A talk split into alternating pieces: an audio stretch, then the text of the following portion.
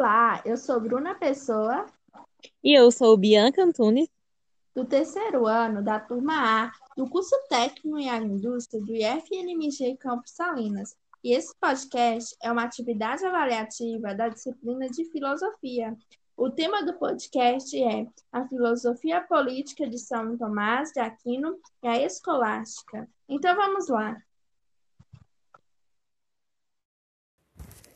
A escolástica foi o segundo período da filosofia cristã.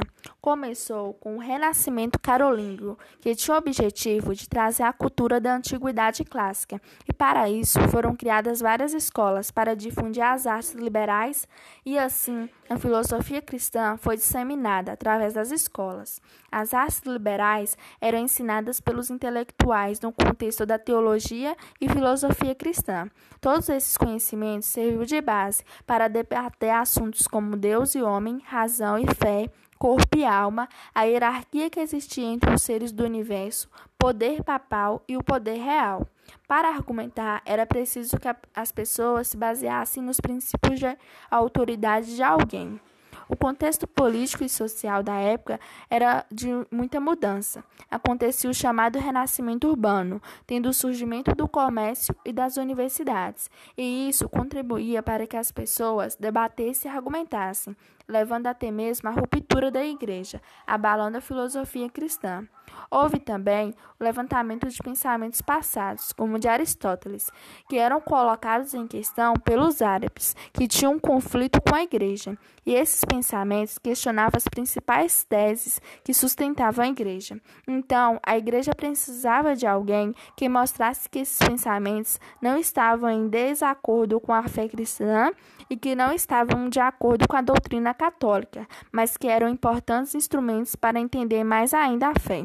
Assim, São Tomás de Aquino adequa o aristotelismo até fazer uma síntese do mesmo com as teses da Igreja.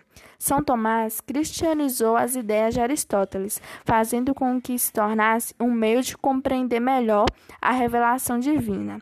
Antes de São Tomás, a Igreja, a igreja tinha muita dificuldade com as teorias de Aristóteles, pois a interpretação que os filósofos faziam sobre as ideias iam contra as ideias da Igreja.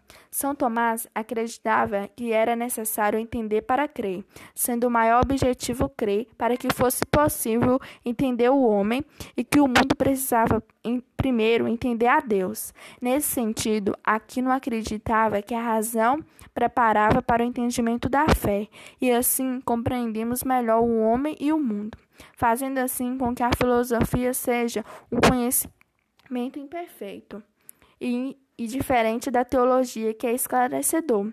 Ele acredita que a razão pode até preparar a fé, mas que a fé aperfeiçoa a razão.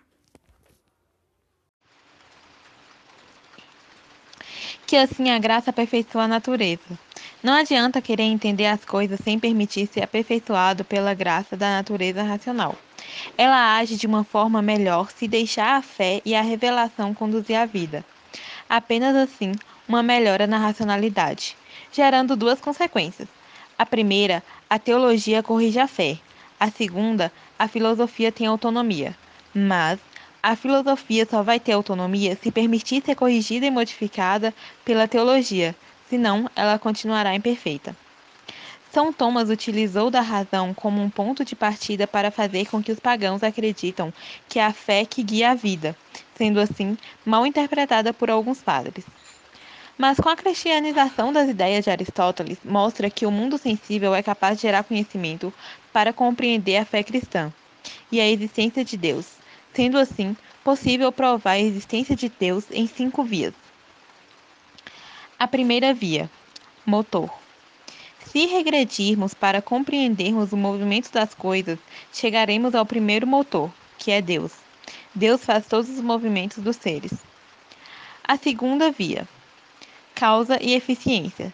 Se regredirmos para compreendermos o motivo da eficiência das coisas, chegaremos à primeira causa, que é Deus. Não há efeito sem causa. Existe uma causa para tudo que está em movimento, e o movimento é Deus. Terceira via. Contingente necessário. As coisas não têm um motivo para existirem como tal forma. Apenas Deus pode ter criado e arquitetado tudo como de fato é. As coisas não são diferentes porque Deus fez tudo o que ele fez. Quarta via. Grau de perfeição. Precisamos ter um parâmetro maior para compararmos as coisas, como maior, menor, forte e fraco.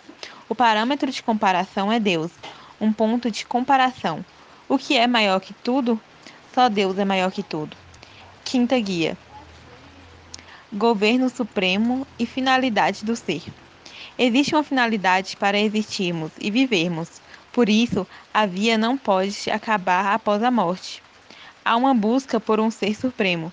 Esse governo supremo vem de Deus. Chegamos ao fim desse podcast.